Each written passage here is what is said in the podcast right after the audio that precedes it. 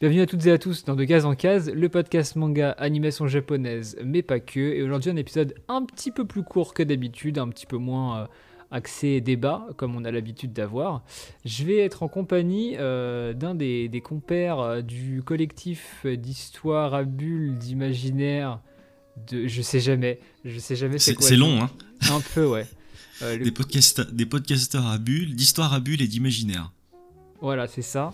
Euh, donc c'est euh, bah, Ethno, comme vous avez pu entendre, euh, de la Salut, salut. chaîne Les Annales d'Opale sur toutes les plateformes, hein, Spotify, Deezer, Comme dirait Cook, sur tout ce qui est influx RSS en fait. hein. voilà. Donc vous pouvez les écouter partout. Euh, vous êtes plutôt sur les romans, sur les les, Ouais, les mondes imaginaires, ce, ce genre de choses? ouais, tout ce qui est culture de l'imaginaire. hein. Euh, c'est vrai qu'on avait commencé avec les bouquins, enfin on a commencé avec les bouquins. Et euh, à un moment, on s'est dit bon, ça serait quand même bien d'élargir un petit peu pour pouvoir parler de jeux vidéo euh, et de trucs comme ça. Et le problème, c'est que eh ben, on est toujours sur les bouquins, on n'arrive pas à décrocher. Donc euh, ça nous arrive de faire euh, quelques épisodes un petit peu hors série avec des tops et des machins comme ça, où euh, on a un top 10 euh, jeux vidéo par exemple. Donc ils sont écouté d'ailleurs. voilà sur les sur les, les, les trucs un peu fantasy et tout. Mais oui, globalement, on fait beaucoup de littérature euh, de littérature de l'imaginaire, ouais. Eh bien, je vous conseille très fortement d'aller d'aller écouter euh, ton podcast. Euh, D'ailleurs, euh, pour ceux qui, enfin les deux les épisodes, les épisodes les plus grand public, je pense que bah, Tolkien, euh, le Hobbit, Dune, vous pouvez y aller. Logiquement, tout le monde les a lus ou tout le monde connaît, du moins. films. Asimov aussi, il marche bien cet épisode Ouais. parce que bon, c'est quand même un vieux truc qui est bah, qui est une grosse référence en fait. hein. Donc n'hésitez pas. De toute façon, tous les liens seront en description. Et euh, alors, avant de parler de Léviathan, j'aime bien faire une petite partie, euh, un petit peu conseil de lecture pour se mettre, euh, pour se mettre dans le bain. Donc en fait, on va, on va vous présenter une petite lecture ou, deux, hein, ça dépend des, gens, ou, un- ou une petite série, un truc qu'on a, qu'on a vu récemment qui, nous a bien fait kiffer pour vous partager à tous. Je, vais te laisser, te laisser commencer avec ton, ton petit conseil. Ouais, bah ça va rien être de très surprenant parce que j'ai cherché des trucs euh, bah, qui collent à, l'œuvre qu'on va présenter en fait. Donc je vais parler de l'école emportée d'Umezu qui est en fait en train d'être réédité là en, ce moment, donc euh, c'est pas terminé. Et euh, bah ouais, il y a un thème raccord avec euh, le Léviathan dont on va parler parce que ça parle d'une école qui disparaît donc avec ses élèves hein, et qui va se retrouver catapultée ailleurs. Donc je vais pas dire ni comment, ni pourquoi, ni quand surtout. Et euh, bon bah les élèves vont devoir euh, trouver un nouveau mode de fonctionnement parce que du coup ils vont se retrouver sans les adultes. Et euh, ce qui est vachement intéressant, c'est qu'il est euh, dans la, il est classé je crois dans la catégorie horreur. Ouais. Alors c'est assez étrange parce que effectivement il y a un côté très horrifique, mais c'est pas spécialement avec du gore, c'est pas spécialement avec des trucs surnaturels qui vont venir euh, déchiqueter tout le monde. Non, là, c'est vraiment. euh, moi, je trouve qu'en tout cas, la peur vient de l'humain, en fait, et notamment des, euh, des, personnes qui sont présentes dans l'école. Et ça soulève vraiment beaucoup de questions, beaucoup de problématiques assez intéressantes que j'ai pu retrouver, notamment dans la lecture de. dans une certaine mesure, hein, de, de Léviathan. Donc, je pense que c'est important de le relire, d'autant plus que l'auteur a été cité par. par le gars qui avait fait Léviathan aussi. Bah, De toute façon, Umezu, je crois que c'est un, un des pionniers, si ce n'est le pionnier euh, de la, du manga d'horreur euh, au Japon. Mm.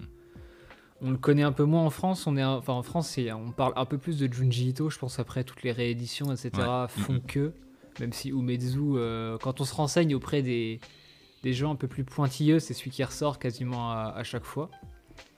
Et personnellement, j'ai pas lu l'école emportée. Ça me tente bien, Euh, mais j'avoue que 11 balles les tomes. euh, Ça, moi, ça me freine un peu. J'étais parti pour en acheter euh, les trois premiers là, l'autre fois. Mhm. Et euh, je suis arrivé, j'étais en mode ah putain, euh, au même prix, euh, j'ai 6 j'ai six tomes d'un- d'une petite série à 6,90€ là. euh, Ouais, c'est vrai que ça, ça, ça pique un petit peu, d'autant plus qu'il y a beaucoup de personnes qui sont réticentes, parce que c'est un, c'est quand même un manga qui date des années 70, il me semble, j'ai plus la date en tête. Et c'est vrai que, euh, bon, bah, moi au premier abord, en tout cas, les dessins m'ont quand même assez freiné, parce qu'il faut le dire, hein, c'est, vachement old school, hein. Euh, mais bon, après, moi, l'histoire, elle a pris le pas sur, sur tout ça, et du coup, euh, bon, voilà, je, je suis arrivé à m'y faire. Mais c'est vrai que j'ai, je trouve qu'on a quand même à faire des, des persos qui sont un petit peu figés, avec des expressions qui sont un peu, qui passent un petit peu à côté de, du propos de temps en temps, mais euh, non, franchement, ouais, je, comprends ta réticence, mais après, moi, je pense que c'est un truc qui est important, euh, qui est important à lire. Après, si t'as l'occasion de les choper ailleurs, euh, fais-le. Hein. Je pense que je pense que ma médiathèque les aura, vu qu'ils ont mhm. ils ont eu la super bonne idée d'acheter tous les Lovecraft. Les autres Gutanabe, ils ont eu la bonne idée d'acheter aussi. c'est quoi C'est la de le roman de H.G. Wells avec les, tripodes, j'ai plus le nom, La Guerre des Mondes. Euh, la Guerre des Mondes, ouais. Voilà, mm. ils, ont eu, ils ont eu la bonne idée d'acheter La Guerre des Mondes aussi en manga, qui est d'ailleurs euh, excellent. Donc je pense qu'ils auront, ils auront envie d'acheter l'école emportée. Puis de toute façon, ils ont d'autres Umezu, je crois qu'ils ont euh, Je suis Shingo, je crois que c'est comme mm-hmm. ça que ça s'appelle. Je pense que je dirais ça à ce moment-là, mais tu m'intéresses, tu, au moment où tu as dit, on sait pas où ils sont ni quand, Là, directement, c'est le camp, moi. Moi, j'aime bien les trucs où. là, je me dis, ça se trouve, ils sont dans le futur, dans 200 ans, il n'y a plus d'hommes. Il y a un nouveau, une nouvelle espèce qui a réussi à. et qui se nourrit justement des humains qui ramènent à leur époque pour les bouffer. Et euh, ah, j'imagine un truc comme ça, et je, du coup, ça me tombe bien, du coup, là. De... Il faut le lire, il faut le lire. En plus, je crois que c'est 6 tomes. La réédition fera 6 tomes. Ouais, c'est ça. Si je dis pas de Donc bêtises. là, il y en a déjà 3, il y en a une quatrième qui va sortir là bientôt. Mais euh, moi, je pense que c'est fini pour, euh, pour bientôt. Hein. Ouais, bah j'ai le. On en parlait juste avant en off. Il y a le magazine Glénat qui est sorti. En fait, il y a toutes les sorties. Et euh, dans le magazine, il disait qu'en juin, je crois, ça serait le tome 6. Ouais. Donc euh, début juin, on aura toute l'école emportée qui sera, qui sera sortie. Euh, T'avais un roman aussi, je crois, à conseiller. Ouais. Pareil, j'ai essayé de trouver un petit truc, comme je te le disais juste avant qu'on commence, à peu près dans le même thème que, que, que Léviathan, parce que voilà, je me suis dit que ça serait intéressant. Donc c'est pareil sans être pareil, parce que là c'est vraiment un roman, c'est un roman qui s'appelle La Vague, qui a été écrit par Todd Strasser, donc j'espère que j'écorche pas trop son nom. Et c'est un roman qui est quand même assez important, je trouve, parce que bien que ça soit pas euh, quelque chose d'ouvertement SF, on ressent vraiment ce sentiment d'étouffement et d'oppression qu'on a dans Léviathan, en fait. C'est ça qui m'y a fait penser. Et là, pareil, on suit une classe qui va participer euh, à une expérience sociologique. Et cette classe va progressivement sombrer dans une sorte de ouais dans une sorte de totalitarisme en fait. Et ça répond à la question que certains se posaient à l'époque de comment les Allemands par exemple ont pu laisser faire ce qui s'est passé pendant la guerre. Et euh, c'est marrant parce qu'on parle souvent de Sa Majesté des Mouches quand on a affaire à des salles de classe, enfin des enfants qui ont perdu leur repère, donc euh, les adultes et tout ça, et qui doivent euh, refaire une organisation et pas assez euh, de, de, ce roman-là. Donc euh, je me suis dit que c'était quand même pas mal d'en parler parce qu'il est assez méconnu et pourtant euh, il y a une grosse impact. Et là on assiste vraiment à la restructuration d'un système, un peu comme, comme dans Les Viens-Temps, dans une autre mesure, hein, encore une fois. Mais, mais voilà, il peut être super intéressant. Ce qui est bien, c'est que tu as, choisi des lectures qui vont parfaitement avec le thème. Là où moi, à chaque fois que je fais ce, cette espèce d'intro, Juste, je regarde ma pile de, livres finis à ranger. En fait, j'ai une pile juste à côté. Et je regarde ce qui est tout en haut et je suis en mode, ok, bah là, le dernier truc que j'ai lu, c'est Bioméga, par exemple, de Tsutomu Donc, donc je vais parler de ça. Voilà, donc je vais dire, oh, bah, euh, moi, je vous conseille Bioméga parce que c'était vachement bien. Et euh, en, vrai, euh, Tsutomu juste l'auteur est, très très fort. C'est celui qui a fait Blame. Blame pour ceux qui prononcent. la française anglicisée bizarre, parce que même l'auteur dit que ça s'appelle Blame. Ça reste dans le thème de Léviathan, pour le côté très euh, bah, science-fiction, un peu oppressante. Euh. Y a, le, dessin de Nier est très, euh, très spécial. Je vous conseille d'aller voir des planches sur internet. C'est pas pour tout le monde, mais si on accroche, logiquement, toutes les œuvres de l'auteur devraient nous plaire. Et pour rebondir sur ce que tu disais par rapport à la survie et tout, je suis en train de lire en ce moment Dragonhead. Euh, J'ai pas le nom de l'auteur devant moi qui raconte l'histoire de. C'est des élèves qui sont dans un train et en fait ils rentrent dans un tunnel, ils entendent un gros boom, le tunnel s'effondre, ils crèvent quasiment tous sauf euh, trois, trois élèves. Et en gros ils vont survivre dans le noir, ils n'ont pas de lumière, pas de bouffe, pas d'eau, donc ils sont dans le noir total. Et euh, ça raconte euh, leur survie, donc pourquoi il y a eu un effondrement, qu'est-ce qu'il y a en dehors du tunnel, comment est-ce qu'ils vont réussir à vivre dans le noir alors que bah ils voient rien. Et c'est on m'avait vendu ça, alors c'est très personnel, on m'avait vendu ça comme un truc ultra oppressant, notamment le début, parce qu'en fait il y a un des élèves qui vrille totalement. En fait, pour euh, un peu parer le fait qu'il ait, qu'il ait peur du noir, enfin qu'il ait peur du noir, qu'ils voient rien et qu'ils aient perdu tous leurs repères, il invente une espèce de divinité qui vivrait dans le noir ou un monstre, quelque chose qui va le guider lui. Et en fait, il devient un peu apôtre de, cette, euh, de ce monstre qui n'existe pas. Et euh, il vrille totalement. Et il part. Enfin, c'est. Faut, faut, le lire pour, euh, pour voir. Mais tu m'intrigues là pour le coup, ouais. Et c'est super réputé. Je sais que beaucoup de personnes ont adoré ce, ce, manga. Alors, petit micro spoiler, mais il, il reste pas super longtemps dans le tunnel. Euh, dans les, En fait, c'est des énormes tomes de chez Pika qui coûtent 20 euros. Au, tome 2-3, ils sont dehors, sans trop dire euh, mais entre, le, début du tome 2 et la fin du tome 3, ils sortent du tunnel et tu apprends ce qu'il y a dehors. Et justement, c'est là qu'il y a tout l'aspect. Euh, ce qui s'est passé dehors, les humains qui s'entretuent. Enfin, il y a plein. Tu, te doutes bien qu'il y a un peu une catastrophe en plus, même sans savoir d'où ça vient. Euh, et, justement, toute la partie dans le tunnel est super réputée. Beaucoup de gens en parlent comme étant un truc super oppressant. Alors moi, je l'ai pas du tout ressenti comme tel, parce qu'en fait, malgré le fait qu'il soit dans le noir, t'es obligé d'éclairer tes, personnages. Tu peux pas, tu peux mhm. pas faire des planches noires avec juste des, bulles, sinon c'est un roman. Enfin, donc. Euh, sinon tout le monde peut le faire, quoi. Voilà. Donc en fait, c'est tout est très noir, mais euh, les personnages sont éclairés, un peu comme au cinéma avec une lumière du coup fictive. Et euh, moi, j'ai trouvé que du coup, bah, en fait, j'avais l'impression qu'ils étaient éclairés tout le temps et je ressentais moins cette oppression de la peur du noir mhm. et de la survie. Et je me suis dit, bah non, mais. Alors, dans ma tête, je me forçais à me dire, bah là, il a pas de lumière donc il voit pas ce qui se passe. Mais sur le papier, euh, t'es en mode, bah ouais, mais bon, il est éclairé. Euh, je, vois les, je vois la bouffe qui est à ses pieds, baisse-toi, prends-la, quoi. ouais, ça coupe un peu l'immersion en fait, c'est ça? Voilà, après, il y, en a avec, y en a qui vont être réceptifs. Moi, c'était pas le mhm. cas. Euh, mais je vous conseille quand même, je pense que c'est un truc à lire. Ça, reste, ça reste un des monuments du manga de survie. Euh, donc c'est à lire. Et sinon, pour rester dans le thème, et on va en parler après, je vous conseille le manga et les, le film Battle Royale de 89, 91, je sais plus. Ça date maintenant. alors là, non, je peux, pas, te, peux pas te dire alors, Le film est exceptionnel. Le manga, je j'ai pas fini, mais c'est à peu près, à peu près ce, ce sur quoi va va se baser Léviathan en plus de l'école emportée, etc. Donc voilà pour mes petites, euh, mes petites recommandations. Bon, on va passer, on va passer directement à, à la première petite partie, donc petite présentation de l'œuvre et puis euh, comment est-ce qu'on a, comment est-ce qu'on a connu l'œuvre.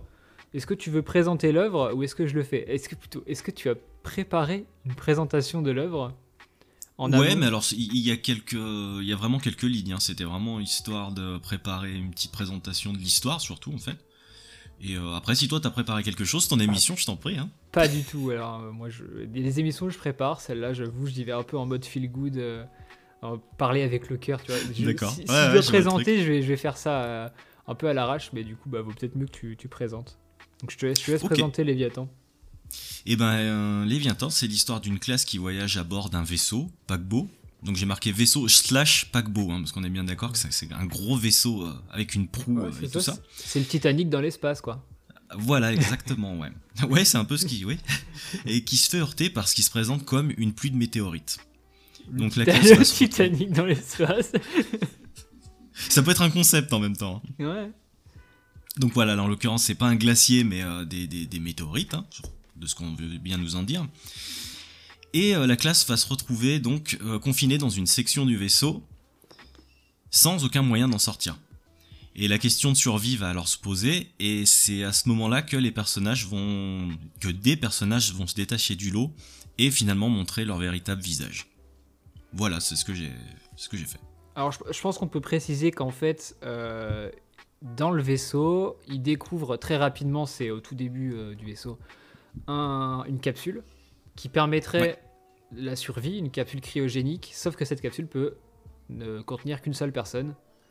Euh, d'où l'aspect euh, qui va survivre, etc. Et en parallèle de ça, on va suivre, euh, c'est aussi au tout début, trois pilleurs de, pilleurs de l'espace, on sait pas trop, qui ont trouvé le vaisseau et qui vont donc trouver le carnet d'un des élèves qui raconte ce qui s'est passé et qui vont un peu remonter l'histoire.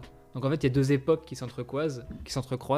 On a au temps présent euh, trois, pilleurs qui vont donc euh, euh, vagabonder dans le vaisseau et trouver des indices sur ce qui s'est passé, savoir qui a survécu, qui a tué qui, etc. Et de l'autre côté, on a ce qui se passe réellement, donc dans le passé, avec les, enfants dans le vaisseau qui vont essayer de, survivre.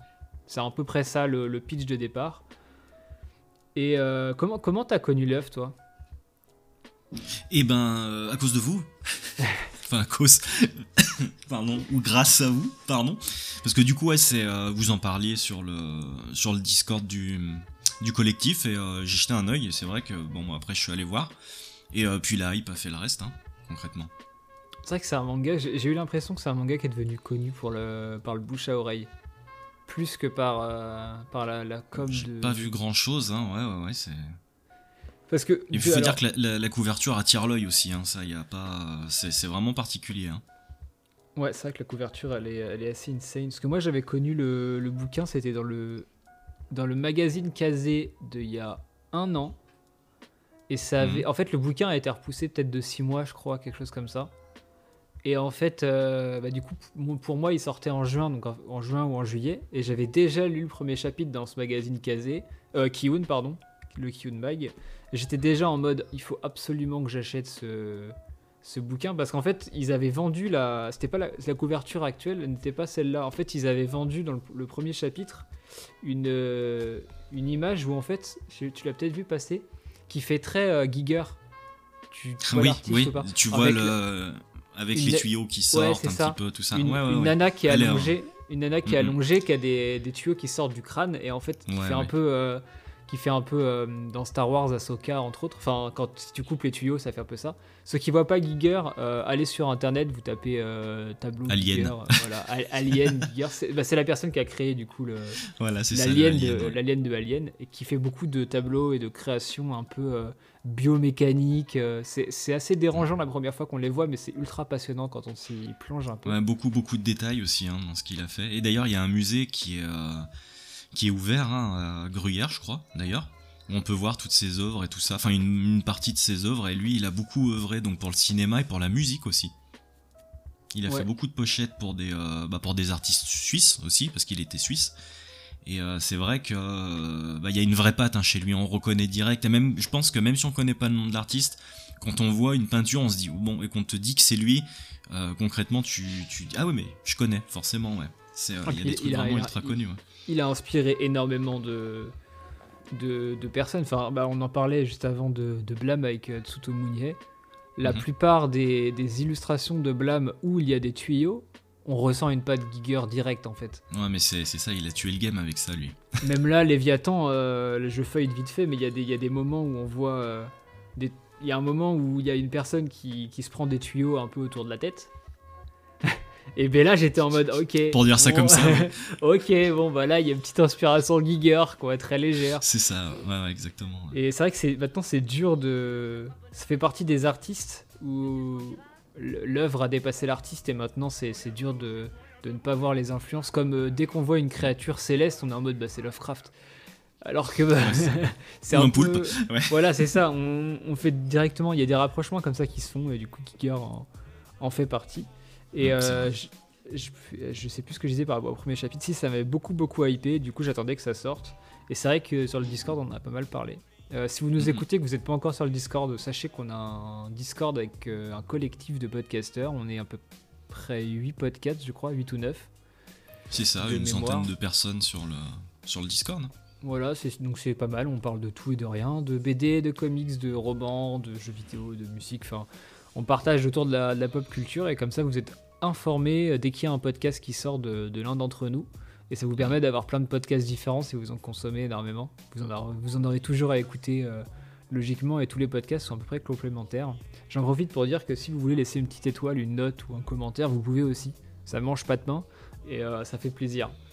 Donc voilà, si, si, vous connaissez Giger, vous laissez un petit commentaire en mode je connais Giger et comme ça, bah, je verrai qu'il y en a parmi vous qui. Euh, enfin, pas personnellement, hein, parce qu'il est mort. Hein. oui, non, mais qui connaissent, qui connaissent son existence. Bon, bon on, va pouvoir, pouvoir parler directement de, de Léviathan. Euh, mhm. Tranquillement. Bon, t'en as pensé quoi concrètement là de ce tome 1 Ouais, en étant tout à fait objectif, euh, j'ai adoré, hein, concrètement. Donc, euh, de toute façon, l'espace, voilà, une situation un peu chelou, le truc un peu claustrophobique. Moi, ça m'a parlé, ça m'a parlé d'office. Et non, j'ai trouvé ça vraiment prenant en fait. Hein. Moi, je suis resté, je l'ai lu d'une traite. Et j'ai trouvé que bah, l'auteur arrivait bien à retransmettre cette sensation euh, d'isolement en fait, avec la, folie qui va avec. Et voilà, on a affaire à des personnages quand même qui sont qui ont un caractère bien marqué, c'est ça que j'ai apprécié aussi. Et qu'on n'arrive pas spécialement à voir aussi euh, d'office les tenants et les aboutissants de l'histoire. Même si moi, la fin, on, y reviendra, je pense, j'étais un poil déçu. Mais bon, ça c'est un autre, c'est un autre truc. Ouais, on, en, reparlera après de, la fin. Je pense qu'on fera une petite partie spoiler euh, pour ceux qui ont, qui ont déjà lu le tome 1 euh, plus tard dans, l'épisode. Je vous ferai un gros warning sonore, mais on spoilera vite fait les, quelques éléments pour rentrer dans les détails. Et puis aussi parce que bah, c'est sympa d'avoir des. Quand tu écoutes un podcast, j'aime bien. Si t'as pas lu, tu peux écouter le podcast. Et si t'as lu à la fin, tu pourras dire Ah tiens, ils pensent comme moi, ils ont vu des trucs que j'avais pas vu. Et c'est toujours, euh, toujours sympa. Mais c'est vrai que ouais, c'est les personnages, je trouve qu'ils sont très archétypés. On a, vraiment. Il euh, n'y a pas de personnage où on, on a du mal à cerner son comportement. Je trouve qu'ils sont tous très bien définis. On a un peu. Euh, bah, on a un peu la peste, on a le mec renfermé sur lui-même, on a le gars qui se fait harceler et qui, bon, bizarrement, je pense qu'on se doute qu'il va buter pas mal ses harceleurs. on verra, mais voilà, il y, a les harceleurs, il y a le, il y, a tout quoi. C'est un peu, un peu normal. Et, encore une fois, dans, dans, ce genre de, de récit, euh, bah, Dragonhead a la même chose, l'école emportée aussi, c'est que les adultes servent à rien. Ouais, voilà, c'est-à-dire qu'il y a un. Enfin, les, les enfants, parce que c'est des gamins, hein, ils sont totalement privés de leurs repères. Et ça, c'est, je pense que c'est super important dans, le récit parce que justement, ils vont être livrés à eux-mêmes et on est en droit d'attendre à ce qu'il se passe un truc. On se dit bon bah voilà, c'est la relève, ils vont peut-être essayer d'amener les choses différemment ou pas là en l'occurrence. Et euh, ça met vraiment en relief, euh, moi je trouve, et c'est ça que, j'ai aimé, c'est que ça met en relief vraiment la, nature humaine plus que tout autre véritable danger, en fait, si tu veux. On sait que là, pour l'instant en tout cas, il n'est pas question d'alien ou, quoi que ce soit, donc on sait forcément d'où va venir le danger, et on sait que c'est forcément quelqu'un de, de, l'équipe ou, ou, quoi que ce soit. Et en fait, ça les met vraiment face à la plus grande peur de l'être humain, quoi, donc euh, la, la mort parce que là c'est une question de survie. Et euh, c'est dans ce sens-là où j'ai vraiment apprécié le, scénario, c'est que voilà, il y a vraiment des euh, les réactions sont vraiment exacerbées, il y a vraiment un côté imprévisible. En fait, on ne sait pas vraiment euh, si vraiment le méchant est vraiment méchant ou si le gentil est vraiment gentil parce qu'à la fin et je vais pas spoiler ça on en parlera peut-être dans la dans, dans la partie spoil mais il y a une question qui arrive à la fin et qui pour moi a tout remis en, en, relief en fait. Je sais pas si je peux trop trop en parler. Non, on en parlera après parce que là, on en parlera après. Sans que tu me le dises, je pense que je pense que je vois pas la question. Mhm. Pourtant, j'ai pourtant je l'ai relu, j'ai relu, mais euh, j'avoue que j'ai un peu du mal à. Oh, tu, tu, me diras après, on en parlera, dans, la partie spoil. Mais ouais, c'est vrai qu'ils sont ils sont mis euh, directement face. Euh, face à la peur. Et c'est ça que j'avais bien aimé, c'est que bah, comme l'histoire est séparée en deux, enfin en gros tu as les enfants d'un côté et les trois pilleurs de l'autre, euh, les enfants, on sait que tous les problèmes vont venir d'eux-mêmes. Et ça va pas venir de, l'extérieur.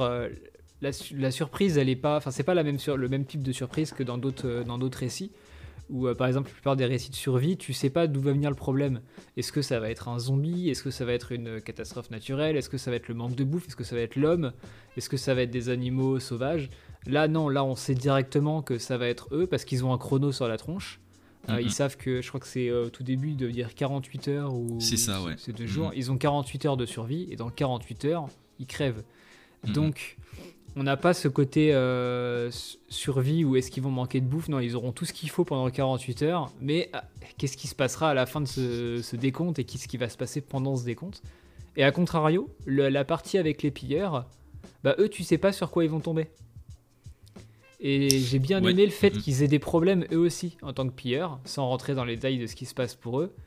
Mais euh, eux, par contre, il y, a des vrais, y a des vraies surprises de survie. Et je pense qu'il y a, y a peut-être moyen qu'il y ait des pilleurs qui, qui s'en sortent pas. À voir. Mais. C'est possible. avant de. Quand on fera la partie, euh, la, partie euh, spoil, on va essayer d'anticiper un peu ce qui va se passer dans les deux autres tomes. C'est là que. Là, ça va fuser, là, ça va fuser dans les, dans les esprits. Mais moi, j'ai pas mal de, de théories là-dessus. Euh, sinon, avant, de passer à cette partie-là, euh, en, termes de dessin, alors je sais, que, je sais que toi tu lis pas énormément de manga.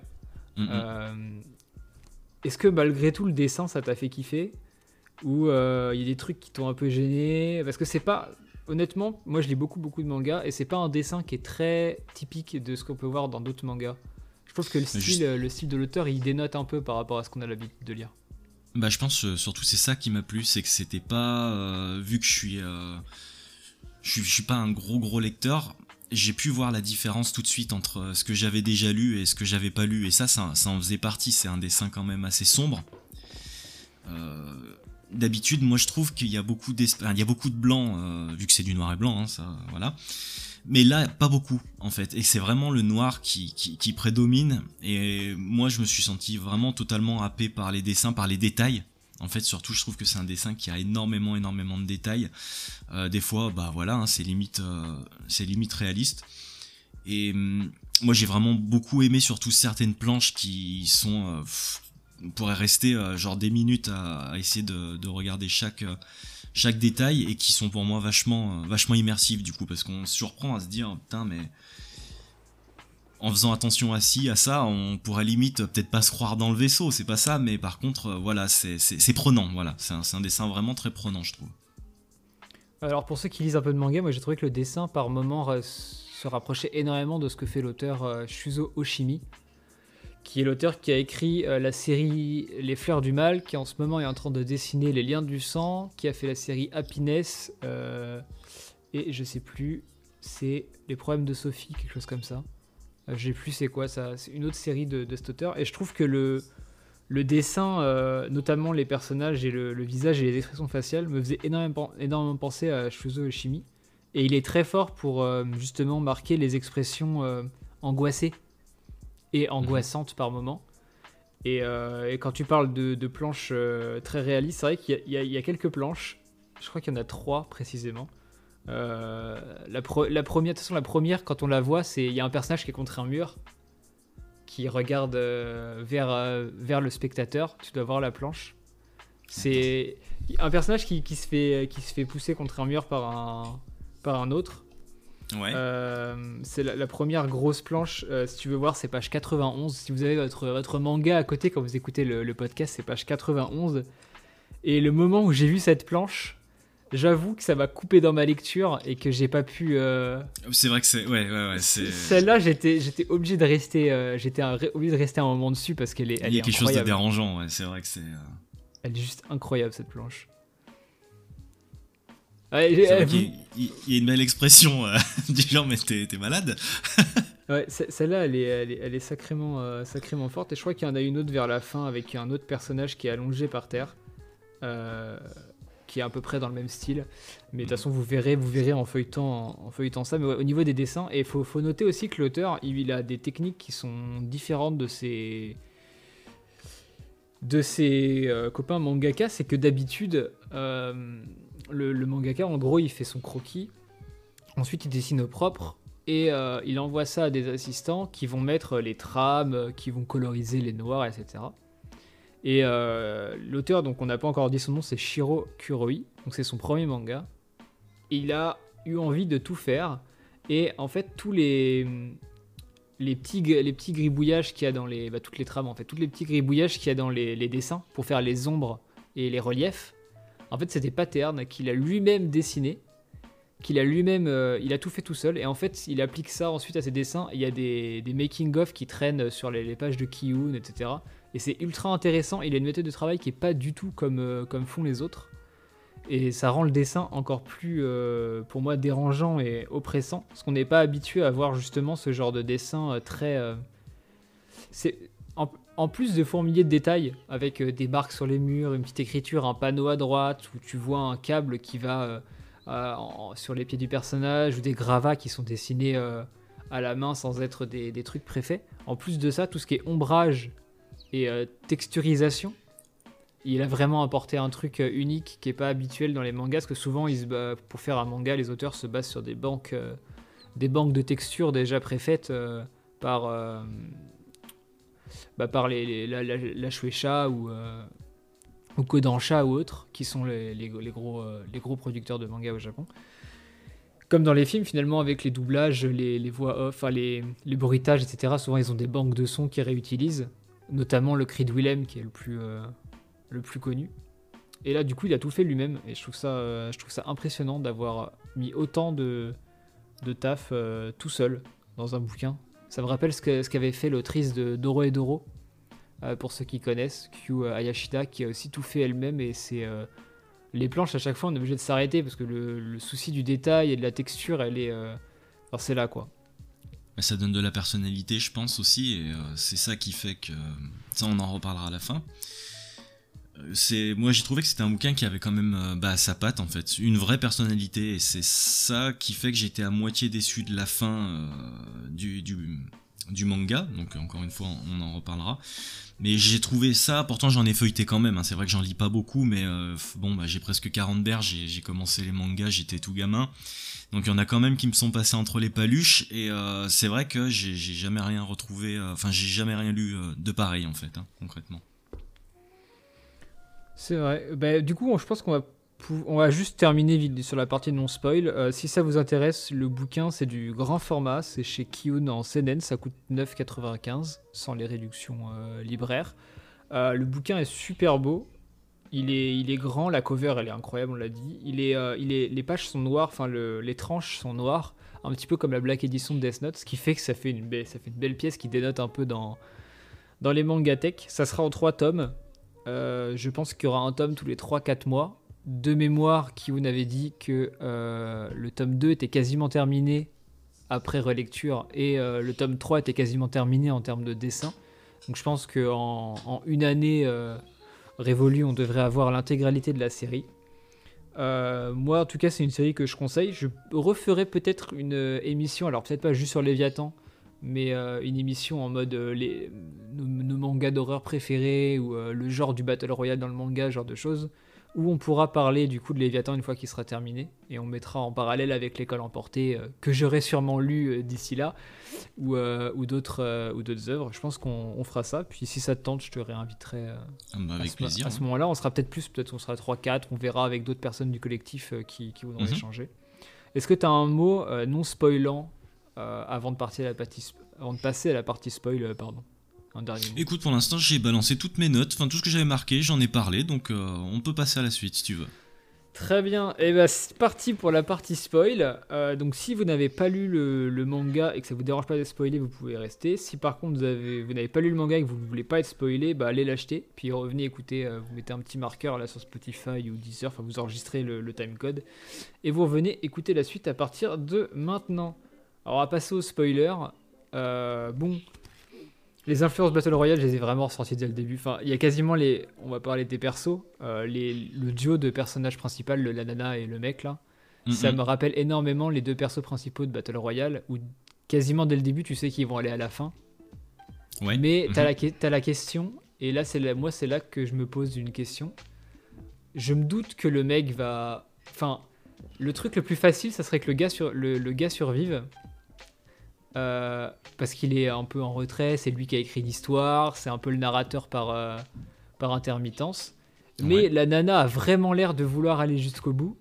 Ah bah oui, ça c'est certain. et, je me dis, putain, mais ça se trouve, en fait, c'est juste. Euh, elle, surjoue parce qu'il y a un moment donné où elle dit qu'il y a un petit, le petit jeu d'acteur entre les deux où elle lui fait croire qu'en fait c'était pas pas voulu. Elle, qui perdait la boule. Ouais, c'est ça. Elle essaie de lui faire croire qu'il perd la tête. Et je me suis dit, mais ça se trouve, vu qu'à un moment donné, elle dit qu'elle est qu'elle était plus ou moins amoureuse de lui ou qu'elle l'avait déjà remarqué, enfin qu'elle voulait se rapprocher de lui. Ça se trouve, elle fait tout ça pour l'emmener au bout et arriver au final, elle va lui dire bah du coup je t'aime, survie, moi je capoute quoi. ouais, ça serait tordu, moi, j'ai peur de ça. Bah, c'est ce qui, je crois que c'est euh, alors si, si vous avez pas lu, mais la série des Duped, euh, Judge et euh, je sais plus c'est quoi le dernier. Euh, il y avait un des, une des séries qui était comme ça, où en fait euh, il y avait un duo de personnages, un espèce de couple qui allait jusqu'au bout. Et le truc de fin, c'était qu'en fait, euh, la meuf voulait pas survivre, mais elle voulait que le mec tue parce qu'il avait trompé, je sais pas trop quoi. Mais là, du coup, j'ai un peu l'inverse qui s'est produit, et je me suis dit, mais ça se trouve, elle est tordue au point de lui faire croire qu'elle est, elle est psychopathe, mais ça se trouve, au bout du, au bout du compte, elle voulait juste le sauver lui. Mais en fait, si elle n'avait pas été comme ça, il aurait il aurait essayé de la sauver, enfin il aurait été moins dur par rapport aux autres, parce que je pense qu'il va tuer des gens. Et à un moment donné, il va devoir tuer quelqu'un. Il va pas pouvoir euh, fuir. Bah, il l'a euh, déjà à moitié fait. Euh, enfin, il était sur le point de le faire à un moment justement avec le mec qui, le... qui avait découvert son secret là. Sur la passerelle.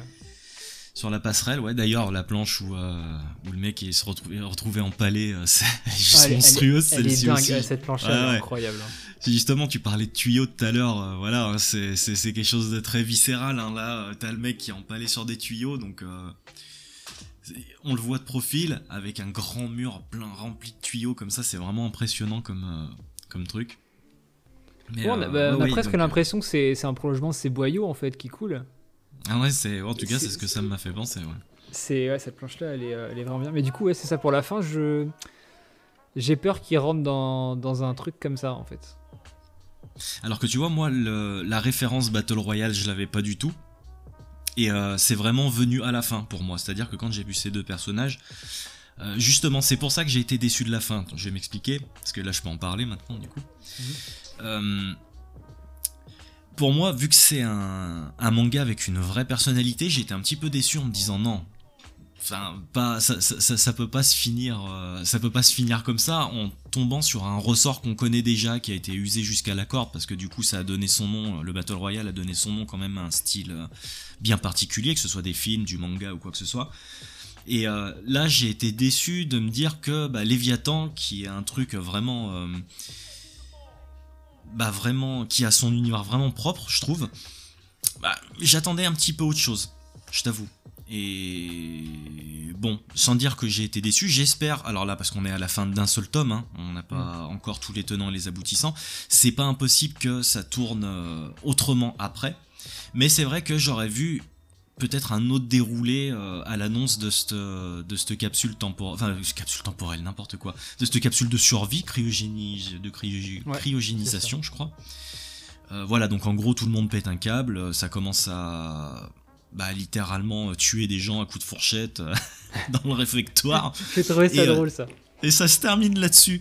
Donc je me suis dit d'accord ok enfin bon bah pourquoi pas. Mais j'espérais quand même, euh, j'espérais quand même autre chose. Et euh, pour continuer sur ce que je te disais tout à l'heure, où je pouvais pas trop trop en parler, c'est la question que se pose. Euh, donc on a une personne, c'est la fille qui a quand même tué deux trois personnes, hein, justement pour que le secret soit gardé et, tout ça. Et à la fin, moi j'ai trouvé que sa question remettait limite en, ça, remettait en cause les meurtres qu'elle a commis parce que, en gros, elle fait comprendre au garçon que si ça s'était pas su, euh, et eh ben la situation aurait pas dégénéré comme ça et que en gros si elle a tué tout le monde c'était dans le souci de garder ce secret et donc de donner euh, une chance à un des deux hein, de pouvoir euh, survivre. C'est pour ça aussi que je, me dis qu'à la fin ça se trouve elle va retourner sa veste. Parce que sinon elle l'aurait buté lui dès le début. Tu vois? C'est ça, parce qu'elle elle a aucun scrupule à tuer des. Notamment ça, la, prof, je crois que c'est elle qui la tue. Elle a zéro scrupule à buter sa prof, mais un mec qu'elle a jamais abordé de l'année, qui est soi-disant son crush, elle a jamais, elle, elle, l'a pas buté alors que c'est le premier à voir la scène. Et moi, c'est le premier truc que j'aurais fait, c'est que si elle veut vraiment protéger le secret, bah, c'est lui qui a buté en premier. Mhm. C'est pour ça que j'ai eu l'interrogation de la fin en fait. Ou alors, parce qu'il y a un autre truc aussi euh, dont on n'a pas parlé, c'est l'aspect un petit peu politique. C'est très léger pour l'instant. Euh, c'est vraiment en, fond. Hein. C'est très diffus comme, euh, comme conflit. Mais il y a quand même un conflit parce que les terriens ne sont pas bien, sont pas bien vus et tout ça. Pour quelle raison, je m'en souviens plus exactement. Est-ce que elle serait pas au courant de quelque chose ou quoi que ce soit ou je sais pas. Est-ce que la politique va pas intervenir à un moment ou à un autre pour faire avancer l'histoire et justement euh, faire avancer cette, affaire de survie là. Mais ça, je me suis posé la question aussi. Euh, j'avoue que le moment où il parle de, la politique, j'ai vu, c'est arrivé, mais comme un cheveu sur la soupe. Ces trois cases à un moment donné perdues au milieu d'une conversation entre deux gamins. Tu sais même pas comment ils sont au courant de ça, que c'est un. Alors, pour ceux qui n'ont pas trop compris, en gros, ouais, c'est ça, la Terre, elle est, elle est pas super bien vue, et euh, le fait qu'il y ait un voyage scolaire entre je crois que c'est Cérès. Non. Euh, Proxima du Centaure, non? Ouais, Proxima du Centaure et, la Terre, en gros, c'est censé euh, prouver que euh, les hostilités sont pas comme ils le croient et c'est un peu un truc diplomatique pour apaiser les tensions, etc. Prouver qu'il n'y a, a, pas de, a pas de guerre.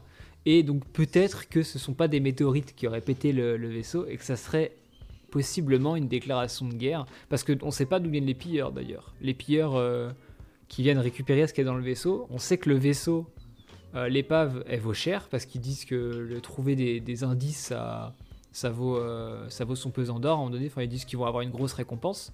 Oui, puis en plus, il me semble que l'épave est toujours recherchée. Ouais, donc en fait, c'est bien qu'il y a un problème avec cette épave. Ça, serait juste une météorite, les gens ils seraient recherchés, mais ils s'en foutraient. Genre, il n'y aurait pas de récompense. Sauf que là, il y a une récompense. Il y a un truc à gagner en retrouvant cette épave. donc forcément, il y a quelque chose dedans qui lui fait donner de la valeur. C'est ça. Donc en fait, peut-être que oui, peut-être qu'il y a un truc un peu plus politique derrière. Mais euh, à la fin du bouquin, euh, il y a une espèce de post-face, je crois, euh, où en gros l'auteur euh, il, dit, il dit mot pour mot qu'il voulait surtout montrer le, le côté euh, l'homme est un loup pour l'homme, la fameuse phrase que tout le monde sort tout le temps. Euh, il voulait surtout mettre ça en, avant. Et donc je me demande s'il il y aura vraiment le côté un peu géopolitique de, de l'espace, comme on peut voir dans beaucoup de CNN de science-fiction, même dans la science-fiction de manière générale, dans ce qui marche. Il y a souvent un côté politique. je sais pas s'il va vraiment utiliser ça. Maintenant, je pense que. excuse-moi de te couper, ça serait dommage qu'il l'utilise pas d'ailleurs, parce que à quoi bon euh, y faire au moins allusion, si ce n'est pour donner un petit peu de l'or en fond, mais euh, autant le développer en fait. Je, me demande si, euh, si, si c'est pour pas l'utiliser après, le, peu d'informations qu'on a concrètement, je veux dire, il serait pas, il en aurait pas parlé, ça aurait rien changé en fait. Donc je pense, j'espère du moins que maintenant ça va prendre de l'importance dans les, dans les tomes à venir. Oui, puis ça éviterait de. Alors on verra dans le tome. Je pense que le tome 2 va être une, une, grosse plaque tournante au récit. Mm, mm. Soit on va avoir la confirmation que ça va être un, Battle Royale pur et dur avec du coup bah, l'élève harcelé qui va tuer ses harceleurs, le, couple, enfin le, duo là qui vont, euh, qui vont tuer d'autres gens pour leur survie à eux deux, et, etc. Enfin un truc euh, classique quoi, où on se doute très bien que les fortes têtes vont tenir jusqu'à la fin et que tous ceux qui sont un petit peu effacés ou qui avaient des défauts à la base ils vont tous crever dans les premiers. Mm, mm. Ou est-ce que ça va, hop, est-ce que ça va intelligemment passer à, autre chose Et je me demande si ça va pas le faire pour une raison. Les pilleurs, euh, le premier piège sur lequel ils tombent, c'est une fosse avec des pics. Donc là, je me suis dit, ok, pourquoi pas mais le deuxième piège, c'est des putains de lames qui tombent du plafond, qui sont automatisées. Et je me dis, mais les gars, ils peuvent pas inventer ça en 48 heures, les gamins. Il y a un truc. C'est pas possible de toute façon, euh, c'est. Euh, enfin. il y, a forcément quelqu'un qui a survécu à l'intérieur de ce truc-là parce que justement, comme tu dis, les pièges n'ont pas pu être faits, euh, ont pas pu être faits comme ça. Et puis c'est surtout quelqu'un qui a qui a pu passer les 48 heures et, et survivre après. Ouais, parce que la, question aussi, je pense qu'il. Excuse-moi, je suis désolé. Non, t'inquiète. est-ce qu'il est-ce que c'est vraiment 48 heures?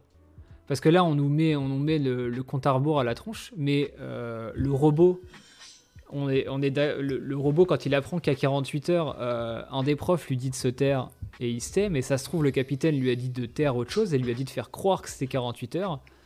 Et en plus de ça, on ne sait pas ce qui s'est passé dans la cabine du, dans la cabine du capitaine parce qu'elle est fermée. Donc on sait pas. Ouais, c'est ça. Il reste encore beaucoup d'interrogations en fait. Hein. Et euh, ça se trouve, rien, rien ne nous dit qu'il n'y a pas totalement autre chose derrière et que ça sera pas. Euh, le Je pense que le deuxième tome nous donnera des indices, mais il y a J'espère en tout cas que ça sera pas un Battle Royale et que le, deuxième tome sera une espèce de pierre angulaire et justement le troisième tome, ça de. Si tout se passe comme on a envie que ça se passe, nous, actuellement, dans cette conversation là qu'on a, le troisième tome, ça va être une masterclass. si, si, vraiment il met de la politique, euh, il y a d'autres trucs, il y a d'autres survies. Le robot, c'est pas un robot si gentil. Il y a plus de 48 heures. Il y a, une sur... y a tout ça qui s'entremêle, même sur un format très court, parce que ça reste trois tomes, donc ça reste assez court à lire. Je pense qu'il y a moyen qu'on prenne une, très grosse claque euh, en termes de, de narration. Après, il y a un truc, moi, que j'aimerais bien et euh, ça m'y a fait penser quand tu me parlais de, du manga avec les trains, tu me disais, bon, ils sont dans un tunnel. Mm. Euh, après, ils arrivent à en sortir. Et ben moi, je vais te dire, j'aimerais bien qu'ils arrivent à sortir un petit peu euh, et qu'ils arrivent à explorer d'autres endroits du vaisseau, par exemple. Bah, je trouve que ça pourrait être intéressant. Je crois qu'ils ont dit que le seul endroit qu'ils pouvaient explorer actuellement, c'est le, la, le, la cabine du capitaine et les quartiers des, de l'équipage, en fait, qui a été fermé dès qu'il y a eu l'impact. Mm-hmm. Je crois que c'est le seul endroit, parce que tout, tout le derrière du vaisseau, il n'existe plus. Et je crois qu'ils ont accès à quasiment tout. D'ailleurs, ça, j'avais bien aimé. Euh, je trouve que malgré le fait que ça soit un environnement restreint, on a l'impression qu'il y a plusieurs euh, biomes. Il y a la salle principale où il y a un arbre qui fait très, euh, Ouais, il a Euh, varié les décors, ouais. Ouais, c'est ça, et je trouve, ça- je trouve ça très bien. En fait, euh, ce côté-là, c'est qu'on n'a pas l'impression de voir toujours les mêmes salles à droite à gauche, Ouais. mm, mm. et qu'on on, on varie un peu euh, en changeant, et j'ai trouvé ça, j'ai trouvé ça super cool. Ouais, donc c'est ça. Je, sais- je sais pas trop où ça va aller. J'avoue qu'on a beaucoup d'interrogations là-dessus. Moi, j'ai j'ai quand même un, un peu peur. Maintenant, c'est une création originale. Donc, euh, je pense que si Kion a fait confiance, et je- on- enfin, alors toi, tu lis peut-être pas beaucoup de mangas, mais euh, Kion, depuis quelques années, ils font vraiment gaffe à ce qu'ils à ce qu'ils éditent. Ouais. Et euh, ils font très attention à avoir un. à pas rentrer dans des carcans trop classiques en fait. Ils, bon, ils ont My Hero Academia, euh, Jujutsu Kaisen, mais ça c'est. Bon, ils sont, ils sont conscients qu'il leur faut des grosses séries pour faire tourner la baraque. Ouais, comme toutes les, les maisons de. Voilà, c'est hein. ça. Euh, mais eux, au moins, ils l'assument, hein, pas comme euh, pas comme Glenna. Et du coup, euh, pour, euh, pour les autres séries, justement, ils essaient de trouver des trucs un peu un peu plus recherchés, bah, genre notamment Shuzo Alchemy, les liens du sang, c'est chez eux. Je crois que les fleurs du mal aussi. Et, et c'est des séries qui sont vraiment atypiques. Et je, je pense qu'ils ont eu le script de Léviathan. Et il y a moyen qu'ils aient dit, qu'ils aient dit à l'auteur, alors nous, on veut pas un truc juste Battle Royale, parce que ça existe déjà. On veut autre chose. J'espère, ouais. Et je, je pense qu'ils sont allés jusque-là, parce qu'il faut savoir que les créations originales Kiyun, donc c'est des créations qui ne sortent qu'en France. hein. C'est un truc qui a été comman- commandé par Kiyun auprès d'un auteur japonais. D'accord. Euh, sachant que bah, là, on en parlait en off, mais l'auteur, donc Shiro Kuroi, de base, il travaillait pour la Toei, donc pour les animés One Piece, euh, entre autres. C'était un animateur. Et en fait, il faisait des doujinshi en ligne. Alors, les doujinshi, euh, toi, j'ai vu que tu savais pas ce que c'était, mais en gros, c'est des fan-made. Enfin, c'est des. C'est des mangas de fans, quoi. C'est des petites histoires en quelques pages. euh, Comme qui- des fanfictions, en fait. Voilà, qui sont publiés sur En Internet. littérature, quoi. Mm, mm, d'accord, Exactement. Sauf que pour le manga, et vu que ça marche au clic, les, les 90% des doujinshi, c'est du hentai. Peut-être. d'accord, ok. et alors lui, je sais pas ce qu'il a fait comme doujinshi, j'avoue que j'ai pas, j'ai pas trouvé. Mais en tout cas, voilà, il a, il a fait des doujinshi et c'est son premier gros manga, donc il a été, il a été euh, commandé par, euh, par Kiyun, mais ils ont un droit de regard du coup sur la publication. Ouais. Euh, et vu que là c'est du Kiyun Senen, parce que je sais qu'ils ils ont, un- ils ont une autre série qui s'appelle Beyond the Clouds, Kiyun, qui de- dans la catégorie Kiyun Kizuna, qui est du coup du manga pour enfants. Ouais. Et, euh, et en lisant, ça, ça se sent qu'ils ont une ligne directrice très très précise.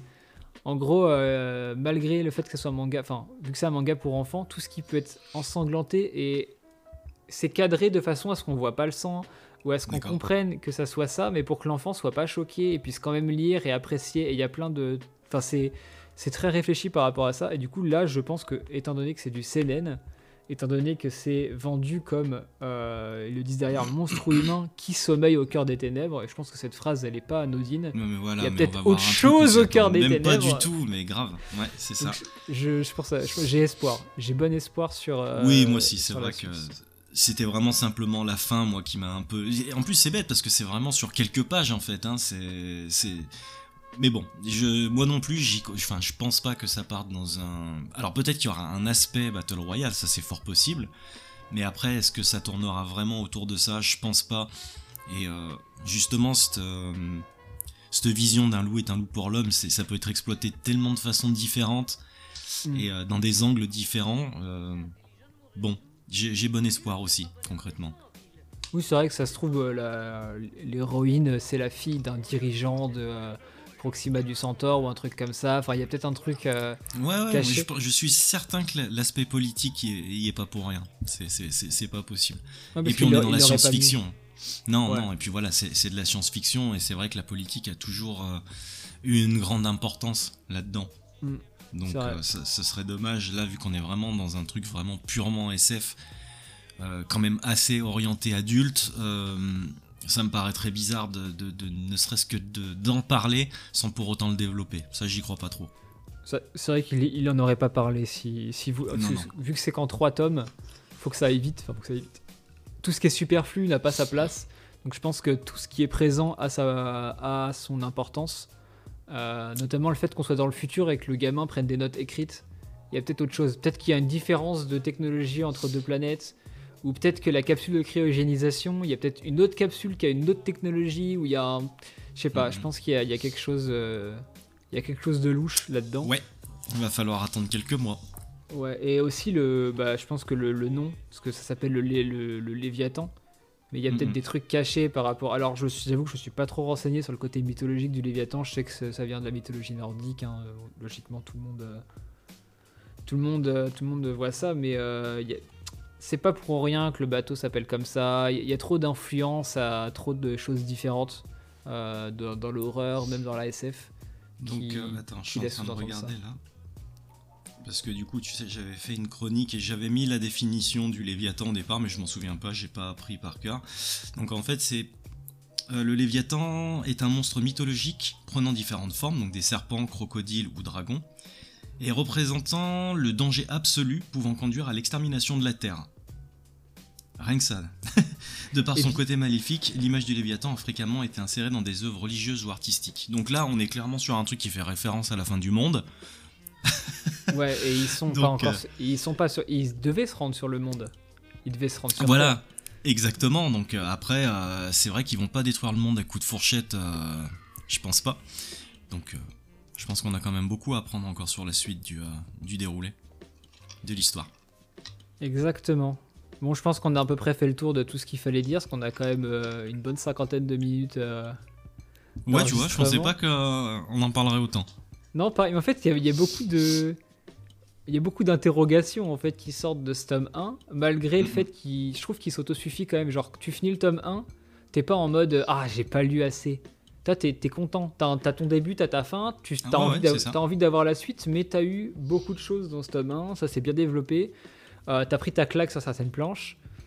Et euh, je trouve que t'as pas cette, t'as pas cette sensation de, de trop peu qu'il peut y avoir dans, dans, dans certains tomes. Je pense notamment au, au dernier Gun, euh, Gun Mars Chronicle où en fait euh, c'est tout petit, il y a très peu de chapitres et où tu, tu Mhm. sens qu'en fait le, dé- le découpage en chapitres il est pas.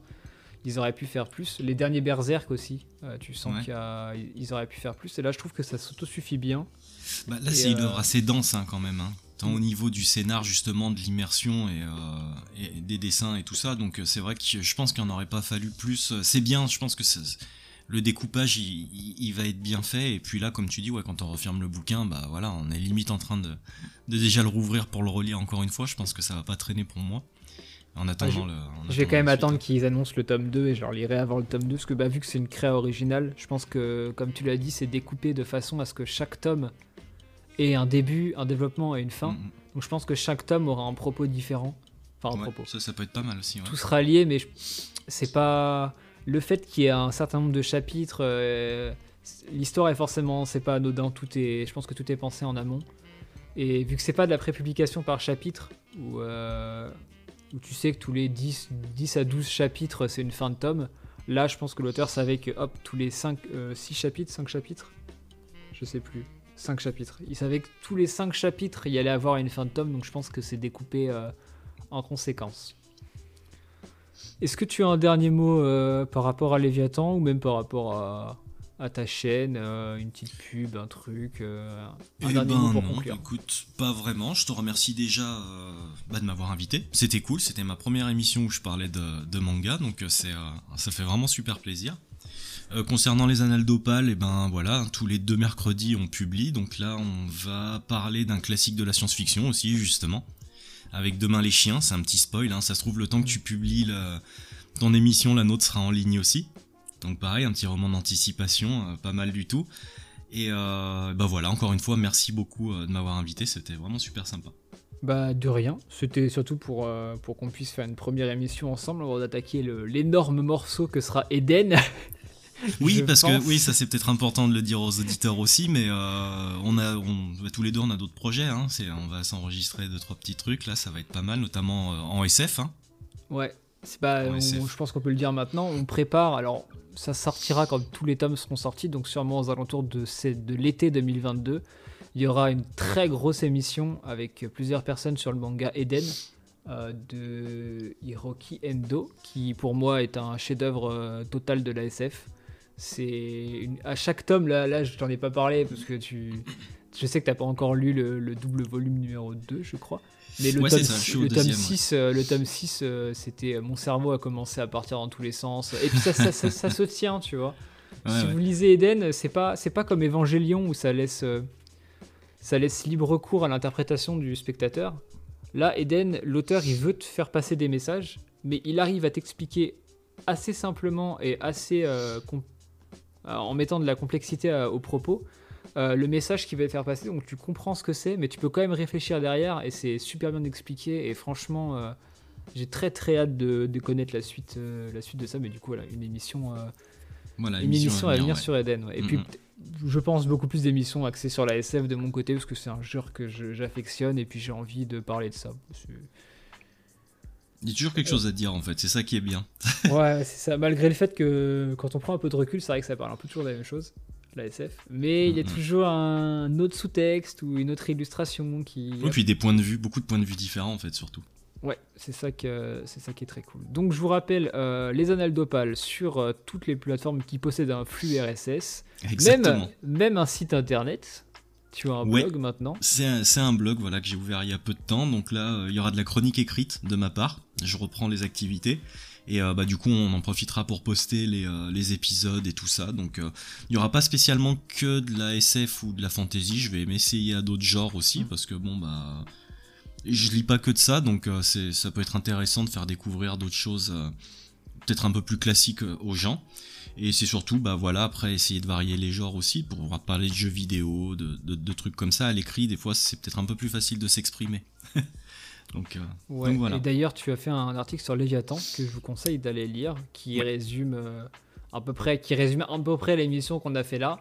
ça, ouais. mais formulé d'une autre façon. Et puis c'est toujours cool de relire un peu pour vous remettre l'émission euh, en tête. Puis si jamais vous voulez relire l'article avant de lire le tome 2 quand il sortira, si vous écoutez cet épisode avant la sortie du tome 2, euh, n'hésitez pas, ça vous rappellera un peu les événements marquants euh, de ce premier tome. Bon, bah moi je vais vous laisser là-dessus. Laissez une petite étoile, un commentaire, comme je vous l'ai dit au début de la vidéo.